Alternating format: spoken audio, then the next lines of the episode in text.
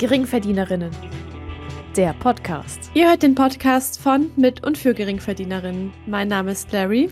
Und ich bin Babsi. Es ist schon ein paar Folgen her, dass wir über Polen gesprochen haben. Wir haben in der zwölften Folge über die deutsche Minderheit in Polen gesprochen und auch über die verschiedenen Identitäten, wenn man denn zum Beispiel eine ausländische Staatsbürgerschaft hat, wenn man in ein anderes Land migriert und vor allen Dingen natürlich uns auf Polen und die polnische Identität bezogen. Und wir haben ja auch erzählt äh, in der Folge und vorher auch, dass wir polnische Wurzeln haben. Und aus dem Grund haben wir uns besonders jetzt für eine Wahl interessiert. Nicht jetzt die Hessen- und Bayern-Wahl, wo ja leider die AfD ziemlich stark geworden ist, sondern die Wahl in Polen. Und das war historisch eine sehr bedeutende Wahl, beziehungsweise das ist jetzt auch erst paar Tage her, dass das Ergebnis veröffentlicht wurde und die Regierungsaufstellung und so weiter, die befindet sich gerade noch im laufenden Prozess. Also es ist noch ein sehr aktuelles Thema. Uns ist Polen sehr wichtig. Wir fühlen uns sehr mit Polen verbunden und deswegen wird auch immer Polen ein Teil unserer Folgen sein und deswegen möchten wir die Wahl mit euch ein wenig aufarbeiten. Wir hatten ja, glaube ich, bisher so das politische Geschehen in Polen auch nur so ein bisschen angerissen und mhm. warum diese Wahl halt so besonders wichtig war. Die wurde ja im Vorfeld auch als Schicksalswahl bezeichnet, da ja jetzt in Polen seit acht Jahren oder so die PiS-Partei an der Macht war. PiS steht für Prawo i Sprawiedliwość, also Recht und Gerechtigkeit. Und die Partei ist halt, also ich weiß nicht, das hat man, da konnte man jetzt eigentlich auch so in den letzten Jahren nicht drumrum kommen, das mitzubekommen, was sie alles so an der Innen- und auch an der Außenpolitik verändert haben. Da waren mehrere äh, Novellen, zum Beispiel halt auch eine Justizreform, eine Wahlrechtsnovelle. Und generell hat sich das äh, Land auch außenpolitisch immer mehr von Europa abgewandt. Also die Beziehungen sind halt jetzt mittlerweile ziemlich angespannt. Und ja, das ist auf jeden Fall, da ist auf jeden Fall viel passiert. Und ich glaube auch vieles, was man jetzt so, zumindest was wir ja auch nicht so gut finden, weswegen wir uns ja auch im Vorfeld viel darüber, darüber unterhalten hatten. Und jetzt war quasi so die ähm, Überlegung vor der Wahl, dass wenn die Peace noch einmal gewählt wird, dann könnten die halt alles, was die jetzt in den acht Jahren aufgebaut haben, festigen. Und es gäbe so gesehen kaum noch Wege zurück zu einem demokratischen Polen, sondern es würde halt eher sich alles in ein autokratisches Polen entwickeln. Und jetzt war wirklich so die letzte Chance von der Opposition, noch eine Regierung zu bilden oder was auch immer, um halt noch etwas dagegen zu machen. Ja, es war auf jeden Fall, sage ich mal, so die die letzte Wende, die man noch hätte äh, vollziehen können. Beziehungsweise wir reden jetzt gerade so darüber, als wäre die Opposition schon quasi in die Regierung gewählt worden. Ist natürlich nicht so. Es kann natürlich immer noch sein, dass sich irgendeine Partei dazu bereit erklärt, mit der Peace-Partei eine ähm, Koalition zu bilden und dann kann, können die trotzdem noch in die Regierung reingehen, aber immerhin sind sie nicht ganz alleine in der Regierung wie die letzten acht Jahre und haben halt keine absolute Mehrheit, die man halt braucht in Polen, um die Regierung zu bilden. Und was auch ganz wichtig ist, die äh, Peace-Partei, also ich sage immer Piss-Partei, einfach um meine Abneigung ähm, zu formulieren oder auszudrücken, genau das will ich sagen. Ähm, aber eigentlich spricht man das Peace-Partei aus. Ähm, das klingt mir aber zu sehr nach Frieden, deswegen PIS-Partei. Jedenfalls ist die PIS-Partei eine nationalkonservative Partei. Also es ist nicht in Anführungsstrichen nur konservativ oder vielleicht äh, nur ein bisschen rechts oder wie auch immer man das dann ausdrücken möchte, sondern es ist halt wirklich eine nationalkonservative Partei mit sehr rückständigen Werten. Also das ist ja noch nicht mal so, dass man äh, konservativ da in dem Sinne ein bisschen ähm, ja weicher anfassen kann und sagen kann, ja gut, die stehen einfach für Tradition. Nee, die sind wirklich rückständig mit ihren Werten und mit dem, was sie halt in Polen einbringen wollen. Die Regierungszeit hat, wie du ja schon gesagt hast, ganz viele Veränderungen in das Land gebracht, die sich negativ auf das Land auswirken. Dann hat das dazu geführt, dass sie mit ihrer ja rechtswidrigen Politik, sage ich mal, ähm, es sich mit Europa so sehr verscherzt haben, dass die EU-Kommission mehrere Milliarden Euro zurückhält, die Polen normalerweise eigentlich bekommen würde als Unterstützung, aber weil sie sich ja so ähm, ja von den europäischen Werten abwenden, hat die EU gesagt, so ja, dann kriegt ihr halt auch unser Geld nicht. Geld ist ja das, was die Menschen am meisten verstehen, sage ich mal. Aber die haben jetzt trotzdem auch nicht eingelenkt, sodass sie dann halt am Ende doch das Geld bekommen. Und was uns ja natürlich immer sehr beschäftigt, sind so Sachen wie Frauenrechte, LGBTQ-Rechte.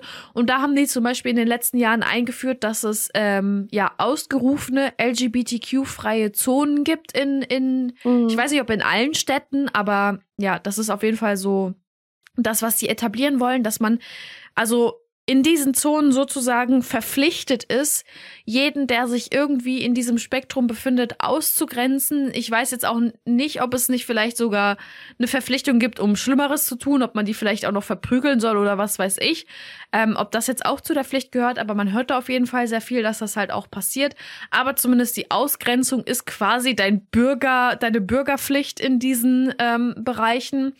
Dann, was Frauen angeht, das ist ja sowieso in religiös, konservativen, fundamentalistischen Bereichen noch mal schwieriger als gesamtgesellschaftlich und da etabliert sich das natürlich auch noch viel mehr, dass natürlich Frauen diejenigen sind, die immer mehr benachteiligt werden. Also die werden halt weiter in traditionelle Rollen gedrängt. Da kann man noch sagen, ja, und die entscheiden sich ja dafür. Das ist natürlich noch eine ganz andere Debatte, die wir heute nicht besprechen können. Aber was halt natürlich noch viel schlimmer ist, ist zum Beispiel, dass das Recht auf Abtreibung komplett eingeschränkt wurde. Also es ist illegal abzutreiben. Du darfst das, glaube ich, nur bei Vergewaltigung machen. Nee, dann glaube ich auch nicht. Dann auch nicht. Also auf jeden Fall. Wir haben das nochmal verschärft. Das ist jetzt hm. komplett verboten. Ja, noch schöner. Also auch wenn das, ja, auch wenn das Baby quasi nicht lebensfähig ist und dadurch die Gesundheit der Mutter gefährdet ist, dann darf auch nicht abgetrieben werden. Genau. Und da ist, das ist ja auch in Italien so. Und äh, da gibt es so viele Berichte darüber, sowohl aus Italien als auch aus Polen, dass halt Frauen ja daran dann sterben, weil es ist ja logisch, wenn dein Kind in deinem Bauch stirbt, dann fängt es irgendwann mal an zu äh, ja, zu vergammeln. Ich weiß nicht, decomposen, wie nennt man das? äh, auf ähm. Deutsch. Ja, halt einfach quasi sich abzubauen. So. Ja, ne? Und äh, weil, weil ja logischerweise, ne, mit der Nabelschnur und dadurch, dass es halt in deinem Körper ist, dieses, äh, ja, dieser Haufen dann mit deinem Körper verbunden ist, ähm, kriegst du dadurch eine Blutvergiftung und stirbst dann daran, wenn nichts getan wird. Und die Ärzte tun halt nichts. Ähm, und ja, man kann in Polen eigentlich von einem betreuten Sterben von Schwangeren erzählen, weil die dann im Krankenhaus liegen und einfach nur darauf warten, dass sie verrecken, weil denen niemand das tote Kind aus dem Leib holt, so. Und Krass. ich meine, ich finde es ja schon schlimm, dass man einfach nicht entscheiden darf, abzutreiben, wenn man kein Kind will.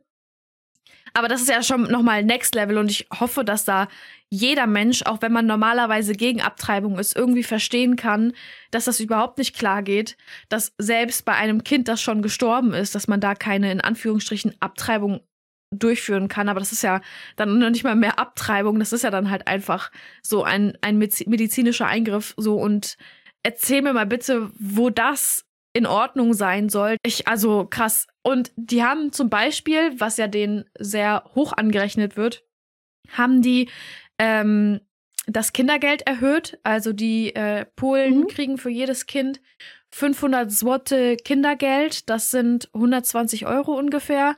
Und ich weiß nicht, ob das jetzt schon erhöht wurde auf 800 Zlote oder ob das äh, quasi der nächste Schritt gewesen wäre, wenn die in der Regierung geblieben wäre, die PIS-Partei ähm, dann wären das 200 Euro bei 800 Zlote. Und wenn man halt so ein bisschen weiß, wie äh, die Währung in Polen, also wie viel die wert ist in Euro und wie das auch wirtschaftlich in Polen aussieht, ist das extrem viel Geld, weil 200 Euro kriegt man ja hier Kindergeld.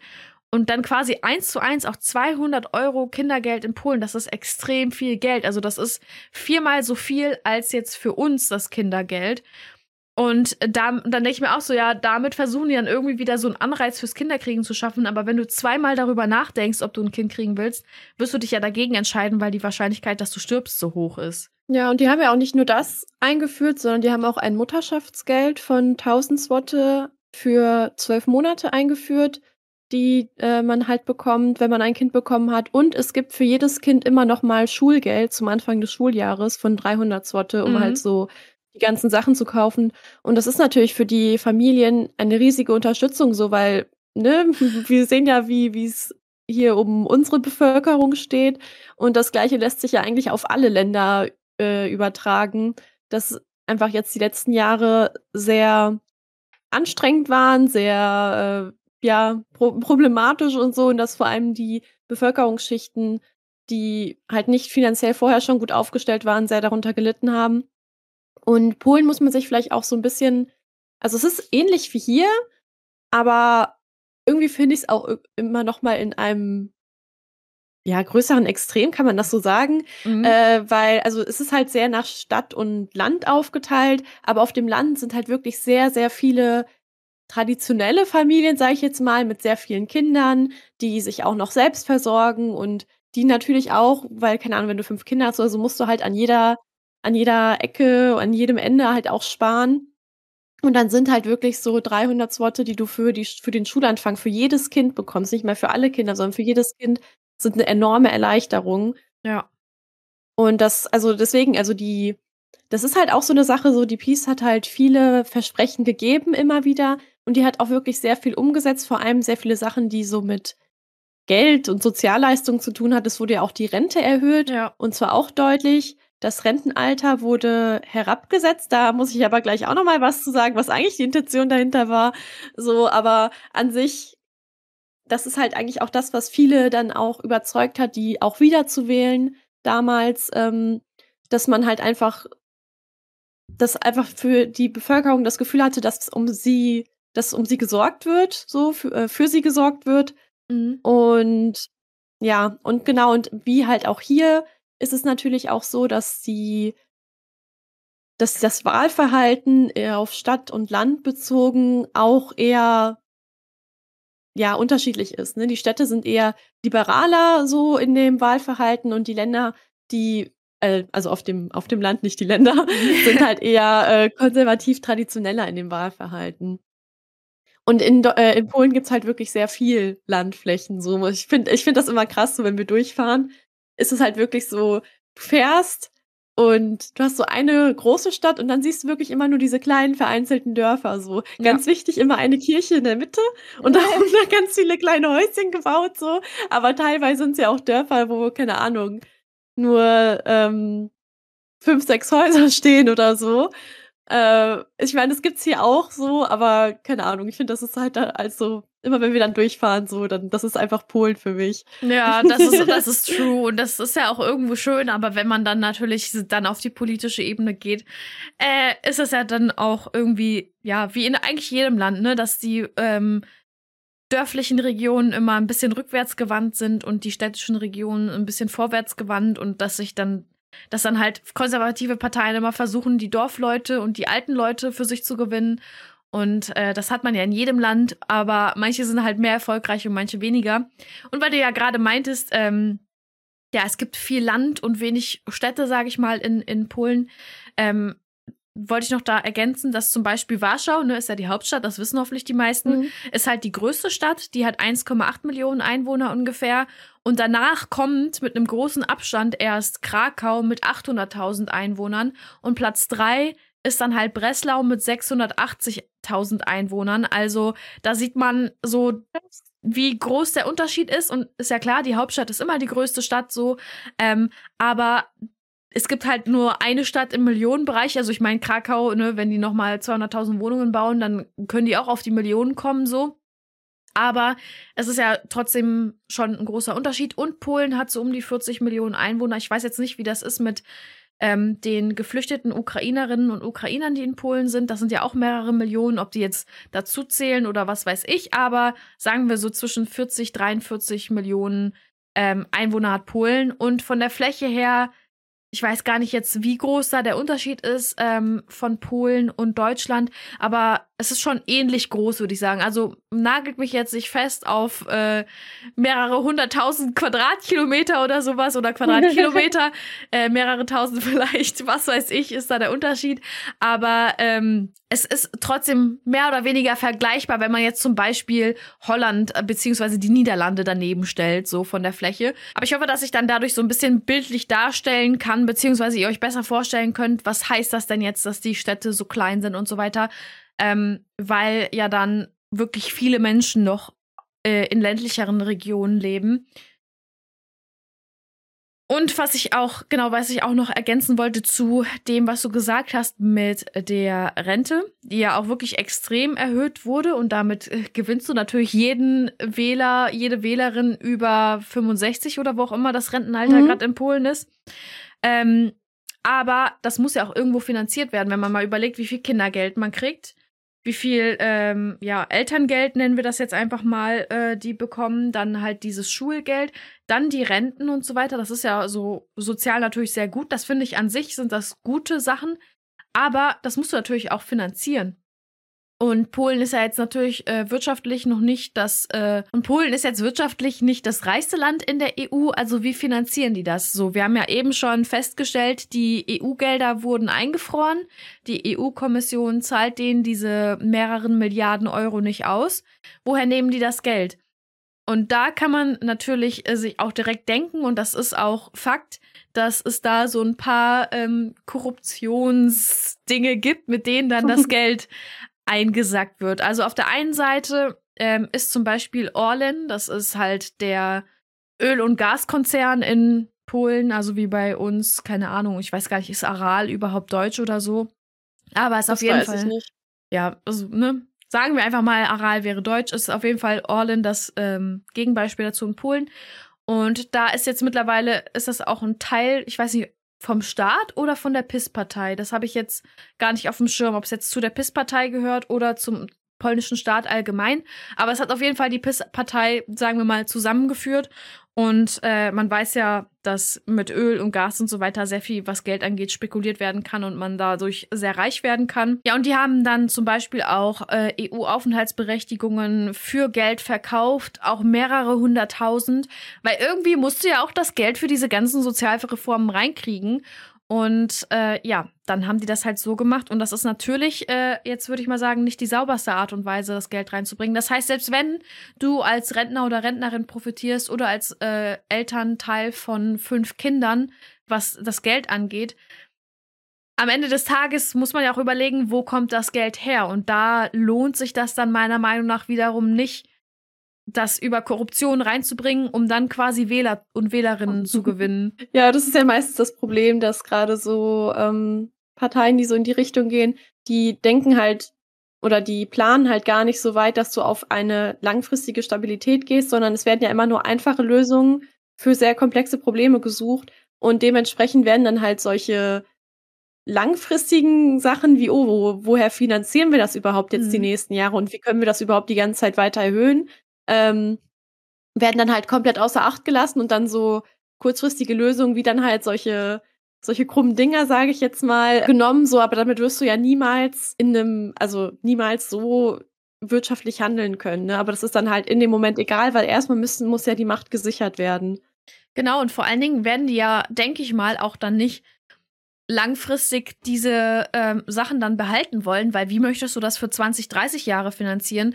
Du hast nur so und so viel Öl, was du dann verscherbeln kannst und nur so und so viel Aufenthaltsberechtigungen, die du verscherbeln kannst und was denen auch noch sonst einfällt.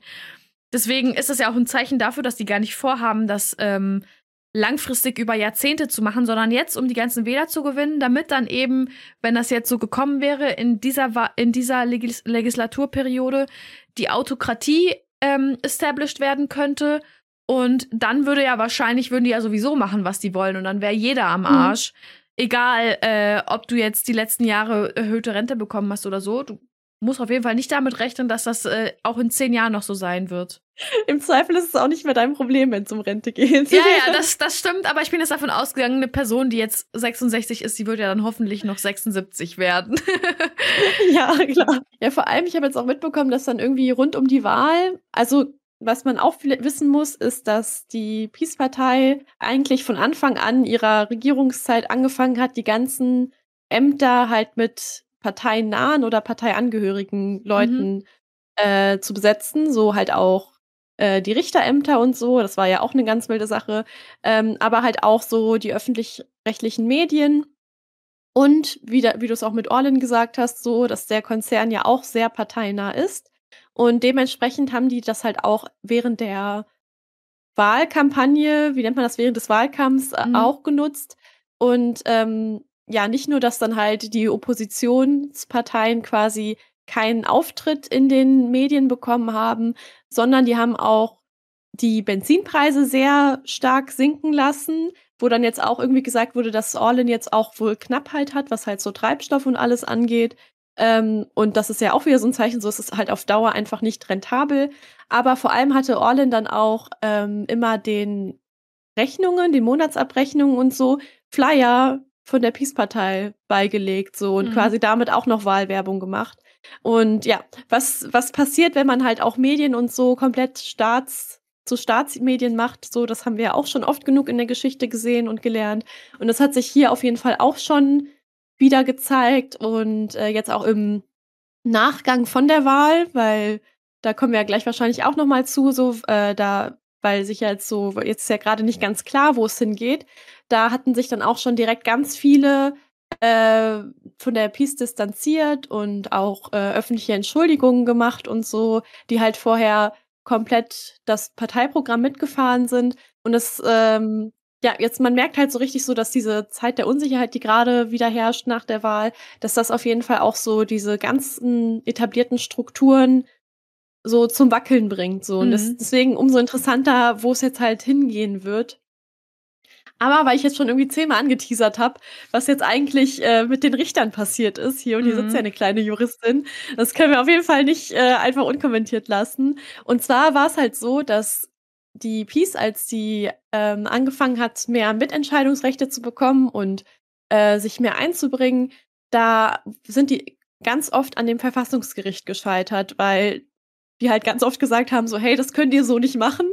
Und das hat die Peace natürlich übelst aufgeregt. Und deswegen, als sie dann damals an die Macht gekommen ist, hat sie dann als allererstes das Verfassungsgericht mit fünf neuen parteinahen Richtern, ich glaube Richtern und nicht nur Richterinnen, ja, egal, äh, besetzt.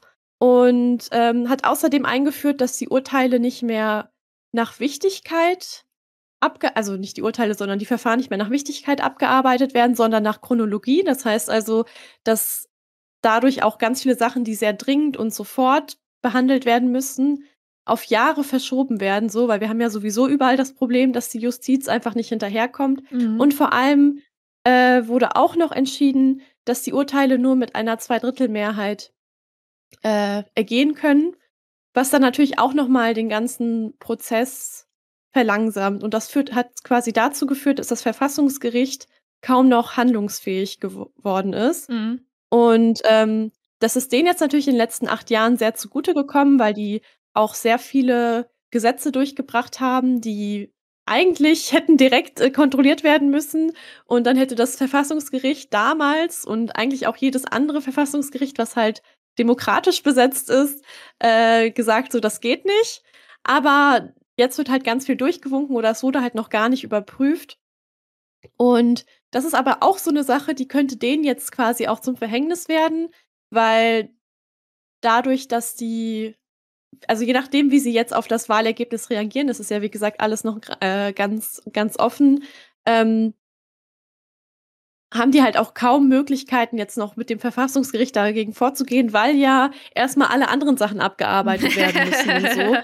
ähm, ja, aber es kann natürlich auch dann jetzt, also das ist auch so eine Sache, so jetzt, falls die nicht die Macht an der Macht bleiben, ähm, würde gerne auch, also hat die Opposition auch schon gesagt, dass sie dagegen die vorgehen will und das alles aufarbeiten will. Und das ist natürlich auch noch mal alles in dem Prozess drin und wird natürlich auch alles noch lange dauern und so. Aber es ist auf jeden Fall alles sehr interessant. Und was die dann auch noch gemacht haben, die haben auch noch eine Disziplinarkammer eingeführt. Ich weiß aber gar nicht, ob die aktuell noch besteht, weil eigentlich sollte die auch wieder aufgehoben werden. Aber da ging es dann halt darum, dass man halt das Justiz Justiziariat auf Linie hält, also dass dann einfach gegen Richter, die nicht parteikonforme Urteile erlassen haben, Disziplinarverfahren eingeleitet wurden. Und was sie dann auch noch gemacht haben, weswegen wir wieder zum Rentendings kommen, äh, dass sie halt, weil manche Richter konntest du halt nicht einfach umbesetzen, sondern da hätten dann noch mehr Sachen dazugehört und es wäre ein bisschen komplizierter geworden und so Richter ist man ja eigentlich auch auf Lebenszeit.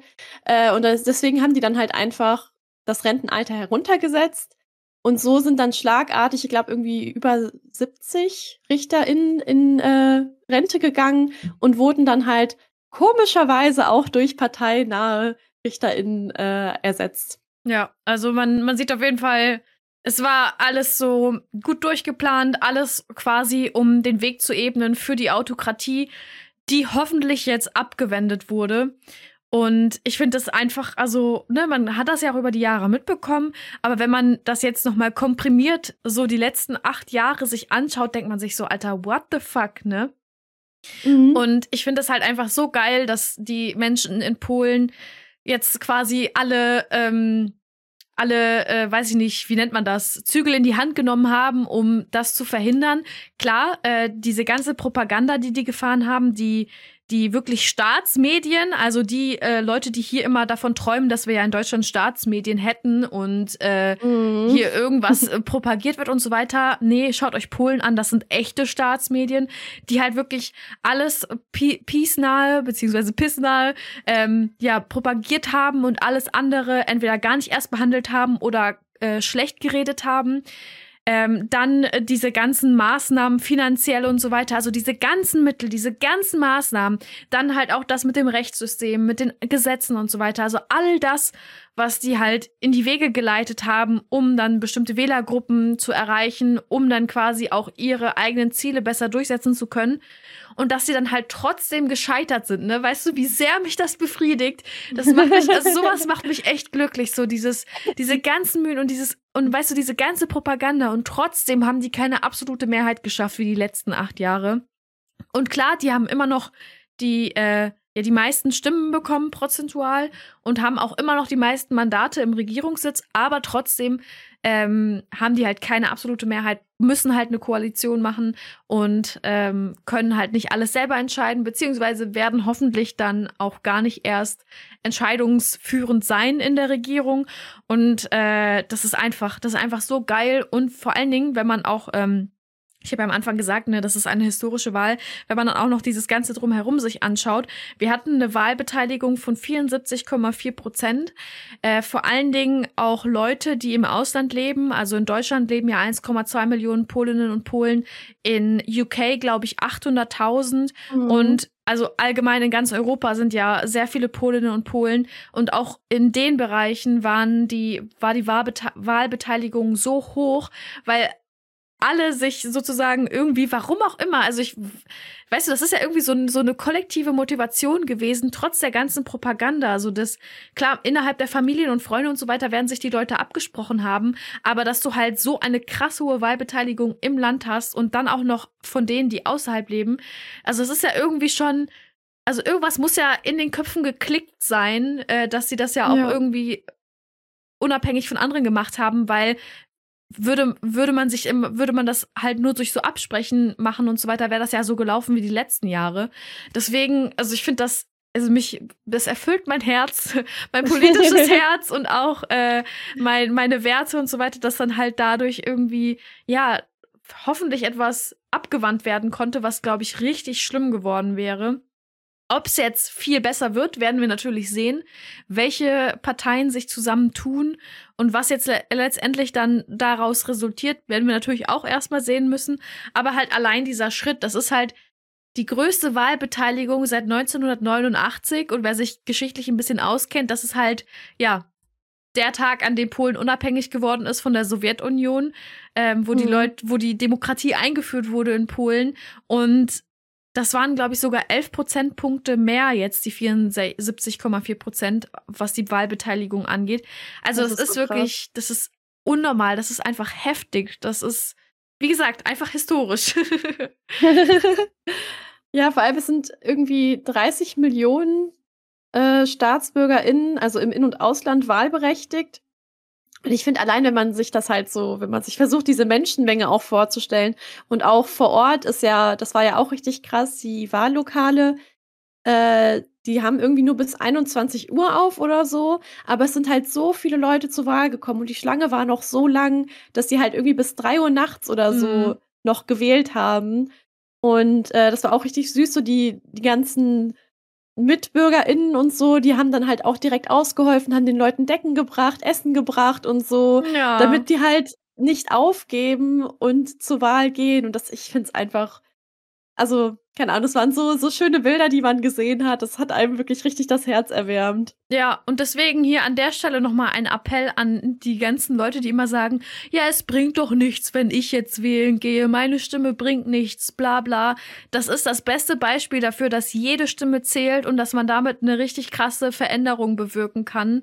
Und äh, geht bitte alle wählen. Das ist so wichtig, um die Demokratie am Laufen zu halten, weil sonst passiert das, wie es fast in Polen passiert wäre, dass dann die Demokratie zu einer Autokratie wird, wie wir das ja auch schon in vielen anderen Ländern sehen auf der Welt, wo eben autokratische Herrscher an der Macht sind und was sie dann halt anstellen. Und es ist so wichtig, dass ihr wählen geht und es bringt etwas. Und ja, man kann vielleicht sogar in Deutschland mal eine historische Wahl anzetteln, aber dafür braucht man natürlich erst auch Leute, die wählen gehen. Ja, vor allem, wenn man auch überlegt, wie sehr die Peace auch versucht hat, diese Wahl zu beeinflussen. Ne? Also die hatten im Vorfeld, haben die äh, im Januar, glaube ich, von dieses Jahres, haben die eine Wahlrechtsnovelle veranlasst, ähm, mit der neue Stimmbezirke eingerichtet wurden. Also man muss sich das polnische Wahlrecht, das funktioniert halt so, du hast 41 Wahlkreise und je nach Größe geht dann halt von einem Wahlkreis sieben oder 20 Mandate, so irgendwas so dazwischen, geht dann halt ins, zieht dann ins Parlament ein. So, also einfaches Verhältniswahlrecht, so das haben wir ja hier auch. Ähm, und die Peace hat halt durch diese Wahlrechtsnovelle wollte sie halt mehr Stimmbezirke haben, sodass man halt nicht ab 500 Einwohnern einen Stimmbezirk hat, sondern schon ab 200, was dann natürlich, was wir eben gesagt haben, diese ganzen ländlichen Regionen nochmal mehr ja einschließt und vor allem auch mehr Leute dazu bewegt, wählen zu gehen, weil die ja mehr eher näher dran sind und so. Ne? Also wenn man irgendwie zwei, zwei Stunden, nicht, nicht ganz zwei Stunden, aber 20 Minuten, 30 Minuten zur Wahl fahren muss, ist ja auch klar, dass man sich das irgendwie zehnmal überlegt, ob man das jetzt wirklich macht oder was anderes macht. So, wobei man natürlich immer wählen gehen sollte.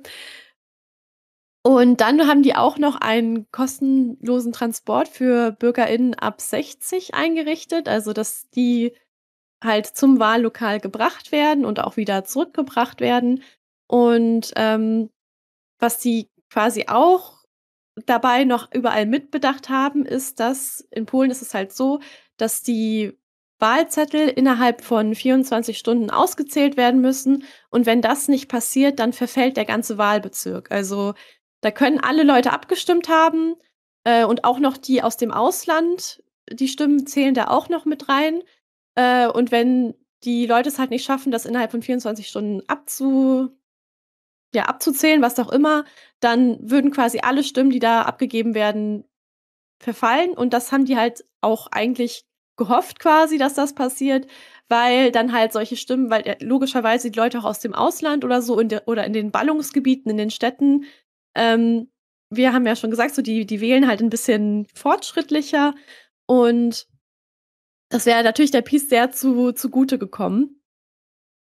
Aber, was nämlich dann auch viele gemacht haben, die eigentlich im Ausland wohnen, die sind halt extra nach Polen gekommen. Also die sind extra eingereist, um vor Ort zu wählen, damit die Stimme auf jeden Fall gezählt wird und nicht auf einmal irgendwie die Stimmzettel äh, verschwinden oder keine Ahnung was, so weil es den Leuten einfach so am Herzen gelegen hat, weil auch wenn man halt ausgewandert ist, so man fühlt sich ja dem Land immer noch voll verbunden, so das ist immer noch die Heimat. Und man hat Polen vielleicht sogar damals 89 verlassen, so als da wieder, als da quasi besser gelaufen ist und so, um halt in die Welt rauszugehen und dann halt in ein Land zurückzukommen, was quasi sich wieder dahin wendet, so das hat vielen auch das Herz gebrochen und deswegen, äh, ja, ich fand's richtig, also keine Ahnung, ich fand's einfach richtig cool, dass das halt nicht funktioniert hat, was sie sich mhm. extra mhm. noch äh, so einrichten wollten, damit das halt unbedingt, äh, ja, alles zu deren äh, Gunsten läuft, sage ich ja. jetzt mal.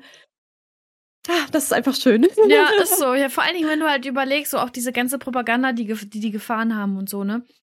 Dass dann halt trotzdem Leute irgendwie es geschafft haben, zu sagen, so, hä, nee, das stimmt nicht oder hä, nee, das passt mir nicht und so, obwohl halt diese Pro Propagandamaschine so aufgefahren ist. Das finde ich schon sehr faszinierend, weil ich auch oft immer so die, die das Gefühl habe, dass Leute sich sehr schnell von sowas beeinflussen lassen, wenn die das dann nur mhm. oft genug im Fernsehen sehen und so. Deswegen, es ist einfach, ne, wie ich es eben schon gesagt habe, es ist einfach befriedigend und einfach in your face fucking Pisspartei. ja. Jetzt haben wir aber auch schon ein paar Mal über die Opposition und so gesprochen, aber es gibt ja also die Opposition, das war jetzt auch diese Wahl auch was Besonderes, sage ich jetzt mal, weil die Opposition nicht als einzelne Parteien aufgetreten ist, sondern es hat sich halt, es haben sich einige Parteien, ich glaube drei, haben sich zu einer ähm, Koalition, zu einem Wahlbündnis zusammengeschlossen, um halt eine größere Chance zu haben. Denn auch ja. in Polen gibt es auch so eine Prozenthürde. Wir haben ja hier fünf Prozent für Parteien, damit die äh, dann überhaupt die Sitze im Parlament bekommen. Ähm, und in Polen ist es auch so, dass einzelne Parteien, die antreten, die müssen auch die 5%-Hürde schaffen und so Wahlbündnisse müssen 8% schaffen. Und die, ja, und es mittlerweile, also es ist halt diese Wahl wirklich so, dass jede Stimme gezählt hat und jedes, jede Partei, die quasi noch extra zur PIS eingezogen ist, hat halt auch äh, einen großen Unterschied gemacht, weil sonst die ganzen Plätze, wenn eine Partei nicht äh, einziehen würde, an die ähm, Mehrheit fallen. Also mhm. dementsprechend, wenn dann zum Beispiel jetzt die Linke nicht eingezogen wäre, dann würden diese Plätze alle an die PiS kommen und natürlich würden die dann auch äh, noch näher an eine absolute Mehrheit kommen. Ja. Und die Bürgerkoalition oder auch abgekürzt KO, die besteht halt aus mehreren Parteien, darunter der polnischen Grünen, der PO, also der liberal-konservativen Bürgerplattform, dessen Vorsitz auch der Donald Tusk hat. Also den habt ihr vielleicht auch schon ein paar Mal gehört. So, das ist ja auch der äh, K.O.-Führer, sage ich jetzt mal. Und dem dritten Weg. Der dritte Weg ist ein Zusammenschluss aus Polska 2050 und der PSL, der Bauernpartei. Die sind sehr religiös, konservativ, nicht religiös konservativ, wie sagt man das? Christlich konservativ, so. Genau, und der Nova Levica, also der linken Partei. Und das ist ja eigentlich auch krass, dass die sich alle zusammengeschlossen haben und entschieden haben, dass die halt obwohl die ja, die konnten sich auf fast nichts einigen. Das Einzige, worauf die sich einigen konnten, war halt, dass die Peace nicht mehr an der Macht sein soll. Ja. Und die haben sich dann halt zusammen zur Wahl gestellt und haben es auch geschafft, die zweithöchste Zahl zu bekommen. Wie viel haben die nochmal bekommen? Jetzt insgesamt oder die einzelnen Parteien? Weil, ähm, Sowohl als auch. Hast du die Zahlen? Ja, genau. Also von den einzelnen Parteien habe ich die insgesamt, müsstest du dann jetzt ausrechnen anhand dessen, was ich dir jetzt mitteile.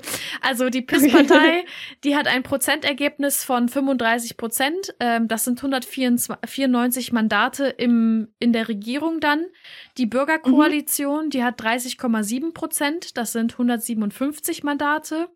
Der dritte Weg, also die christlich-fundamentalistische Partei, die hat 14,4 Prozent, also 65 Mandate. Und die neue Linke, also Nowa Lewica, hast du ja, glaube ich, gesagt auf Polnisch, ne? Ja. Die haben 8,6 Prozent, also 26 Mandate dann im, weiß ich, nennt man das dann Bundestag? ich weiß Im gar Parlament. nicht. Also Parlament, genau. Im Same, ja. Mhm. Okay, also es sind so 250, 248 Sitze, die die dann zusammen haben. Von 460 Sitzen im Sejm. Genau, ja, genau. Und die PIS ja, wie gesagt, nur 194. Äh, und dann gibt's noch eine Partei, die Konfederatia, die wollte sich halt mit niemandem zusammenschließen und niemand will auch so wirklich mit ihr zusammenarbeiten, weil das die ultrarechte Partei in Polen ist, die unter anderem gegen Juden, gegen Homosexualität, gegen Klimaschutz, gegen Abtreibung und gegen Steuern ist. Obwohl, also, also eigentlich müsste das gegen Steuern, das ist doch immer das Argument, was in Deutschland hilft, so, ne? Weißt du, wenn also sobald eine Partei sagt, wir sind gegen Steuern, dann haben die direkt irgendwie die, die absolute Mehrheit gefühlt, so. ja. Also komisch, komisch, dass sie nur 7% bekommen haben. ja, und die haben, die wurden vor allem von jungen Wählern äh, gewählt. Also die waren sehr, die waren leicht zu überzeugen von, von deren Programm. ja, wenn du so überlegst, ne, keine Ahnung, ein Typ, der 28 ist, der halt seine kompletten 20er von der Propaganda von PIS gefüttert wurde. Weil ich denke mal, ne, mit 15 oder so werden sich die wenigsten mit Politik auseinandersetzen, dann vielleicht mhm. entsteht das Interesse so in den 20ern und dann ist halt die ganze Zeit deren Scheißgelaber und dann sowieso, ne, gibt es ja auch genug Bürgerinnen und Bürger, die halt auch ähnlich eingestellt sind, sonst wären die, wären die ja nicht gewählt worden und so. Wundert mich nicht, muss ich sagen. dass halt auch junge, dass es halt nicht nur, keine Ahnung, die Rentner sind, die dann sowas wählen, sondern halt auch junge Leute und Incel Culture und Generation Andrew Tate und so weiter, die sind ja sowieso komplett verloren und dann hast du halt solche natürlich in jedem Land. Ja, Ja, das stimmt schon. Also mich wundert es eigentlich auch nicht. Aber trotzdem musste ich ein bisschen darüber grinsen, als ich das gelesen habe. ja. ja, und was zeitgleich mit dem Parlament auch gewählt wird, ist der Senat. Und der Senat ist quasi die zweite Kammer vom Parlament und ist halt vor allem wichtig für so Gesetzgebungsprozesse und so, weil die auch immer zustimmen müssen. Ich weiß nicht, ob immer, aber häufig zustimmen müssen und dementsprechend auch ein Vetorecht haben. Ist nicht so, als könnte man das nicht einfach auch umgehen, weil das hat die Peace auch gemacht bis die halt den Senat äh, überwiegend besetzt hat. Aber jetzt durch die Wahl, also es sind 100 Sitze im Senat, aber jetzt durch die Wahl ist es halt so, dass die Opposition aus der PO, der Leviza, dem Dritten Weg und einigen unabhängigen KandidatInnen die Mehrheit der Sitze im Senat bekommen hat, und zwar 66, und die PiS hat nur die verbleibenden 34 Sitze bekommen, was ja für die Zukunft auch nochmal wichtig ist, egal was jetzt am Ende entschieden wird, einfach weil Sachen nicht einfach durchgesetzt und durchgewunken werden, wie halt in den letzten vier Jahren. genau, aber was ich eigentlich sagen wollte, guck mal, ich wollte ja eigentlich zu der Konföderatia sagen, nämlich im Vorfeld der Wahl wurde dann äh, so überlegt, ob die Konföderatia quasi die Königsmacherin werden wird. Also das Wort wurde sehr oft benutzt. Äh, und zwar, ob quasi die Peace es schafft, mit der Konföderatia zusammen die absolute Mehrheit zu bekommen. Auch wenn im Vorfeld gesagt wurde, dass sie nicht koalieren wollen, ähm, aber ja, jetzt so im, äh, wie es dann im Nachhinein läuft, so ja. sieht man ja dann. Aber selbst das würde aktuell nicht reichen. Also die hätten zusammen nur 212 Sitze und im Vergleich zu den 248 Sitzen und generell auf die 460 Sitze gedacht, reicht es halt auch nicht für die absolute Mehrheit. Und jetzt Tja. ist halt so die Frage, kann es die Peace noch schaffen? Und generell ist aktuell auch die Frage, wer kriegt überhaupt den Regierungsauftrag? Ich weiß nicht, ob du weißt, wie das in Polen läuft. Ja, das muss ja der Präsident bestimmen, ne? Genau, genau. Der äh, Präsident, das ist aktuell der Andrzej Duda, äh, der übrigens auch mal Peace-Mitglied war, aktuell glaube ich nicht, aber der Partei immer noch sehr nahe steht. Der hat jetzt 30 Tage nach der Wahl Zeit, um halt eine Sitzung des äh, neuen Parlaments einzuberufen und da dann den Regierungsauftrag an eine Partei oder beziehungsweise einen Abgeordneten zu vergeben. Und eigentlich ist es in Polen so, dass immer der Vertreter des stärksten Lagers diesen Regierungsauftrag bekommt und dann halt versucht, eine Regierung zu bilden. Ähm, was jetzt aber tatsächlich die KO wäre und dementsprechend Donald Tusk. Aber es ist halt jetzt, also wir haben jetzt 30 Tage Zeit und man munkelt, dass es wahrscheinlich an die Peace und damit an den Jarosław, wie heißt der nochmal? Jarosław Kaczynski, genau. Ähm, fallen wird. Und dann hat die Regierung halt Zeit zu versuchen, beziehungsweise diese Person hat Zeit zu versuchen, eine Regierung mit absoluter Mehrheit zu bilden und darf dann halt mit allen Gesprächen führen. Und wenn die dann scheitern, dann entscheidet das Parlament eine Person, die wieder mit dem Regierungsauftrag ja beauftragt wird, so. Mhm. und das kann sich halt dann dadurch logischerweise mehrere Monate ziehen. Und äh, ja, genau, jetzt ist halt so die Frage, die Konföderatia scheidet ja irgendwie aus. Aber was halt auch oft gängig in solchen Systemen ist, ist dann halt, dass die, ja, die Partei quasi andere Abgeordnete aus anderen Parteien bezahlt, um die Partei zu wechseln. Und dann halt, dass die Mandatssitze von denen an die Ursprungspartei, die die halt bezahlt hat, fällt. Also, dass quasi jetzt, was überlegt wird, ist, ob die Peace vielleicht jetzt die PSL bezahlt dass da einige Abgeordnete zu Peace wechseln und dann würden halt die Sitze sich auch so verteilen und vielleicht könnte man dann schaffen, mit der Konföderatia zusammen eine absolute Mehrheit zu bringen. Aber im Endeffekt geht es jetzt gerade so, munkelt man zumindest in der Politikgegend eher so um darum, sich Zeit zu verschaffen und so viel Zeit wie möglich. Deswegen, wer weiß auch, wann der Duda überhaupt was entscheidet, so. Damit halt entweder die Peace schon intern irgendwelche Sachen klären kann oder sich darauf vorbereiten kann, so gut wie möglich aus der ganzen Sache rauszukommen. Also zum Beispiel haben jetzt zwei Ministerien vor kurzem äh, den Auftrag vergeben, eine große Anzahl an Akten zu vernichten. Und das äh, schürt natürlich den, die Skepsis der Bevölkerung so. Wer weiß, was da alles verschwinden soll. Also die haben auf jeden Fall nichts zu verbergen. Da ist alles mit rechten Dingen vor, vor äh, abgelaufen. das würde ich auch sagen. Ich bin auf jeden Fall gespannt, was halt nach dieser ganzen Zeit und diesen äh, komplizierten Entscheidungsprozessen und so weiter rauskommt. Ne? Es kann natürlich passieren, ne, dass das monatelang dauern wird, dass dann irgendwie versucht wird, noch irgendwie die äh, PIS-Partei an die Macht zu bekommen. Es kann aber auch sein, dass der Duda sagt, ey, gar kein Bock, so, mach das jetzt mal und sich dann doch wirklich in den 30 Tagen entscheidet. Ähm, mhm ich meine, Bestechungen und so weiter oder Korruption haben wir ja gesagt, ist schon ein normales Mittel, sage ich mal, der Partei.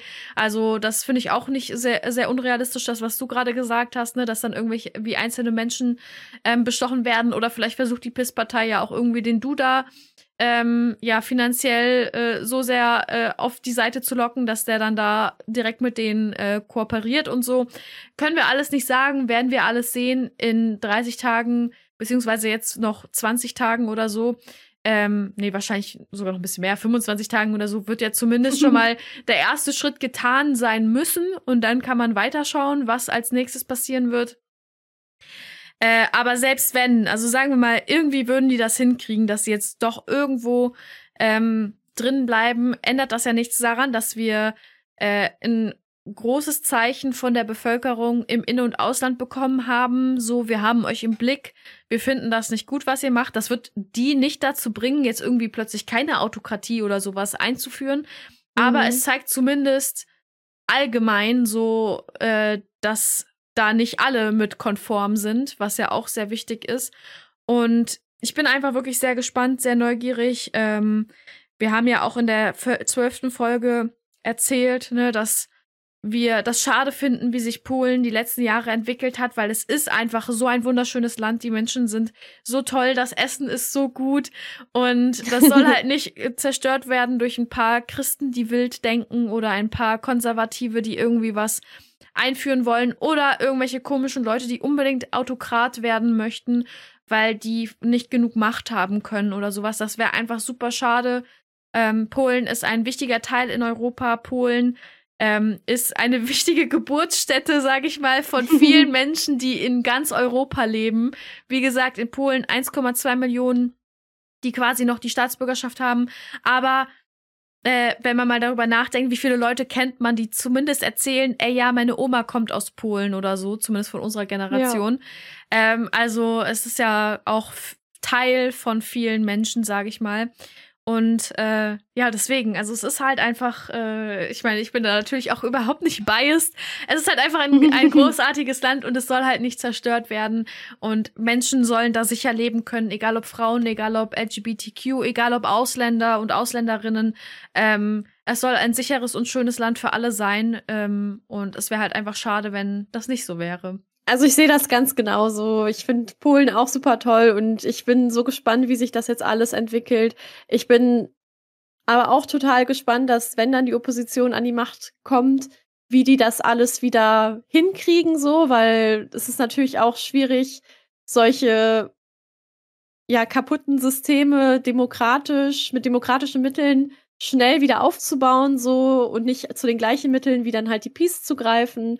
Aber das werden wir alles dann sehen, so. Ich denke mal, wir werden euch auf jeden Fall auch darüber informieren, wenn es äh, neue Infos gibt, neue Bewegungen gibt in der Hinsicht.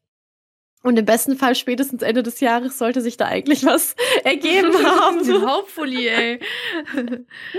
ja, und wenn ihr mehr zur polnischen Geschichte hören wollt, dann hört auf jeden Fall auch noch mal in unsere zwölfte Folge rein. Da sind wir das auch alles noch ein bisschen durchgegangen.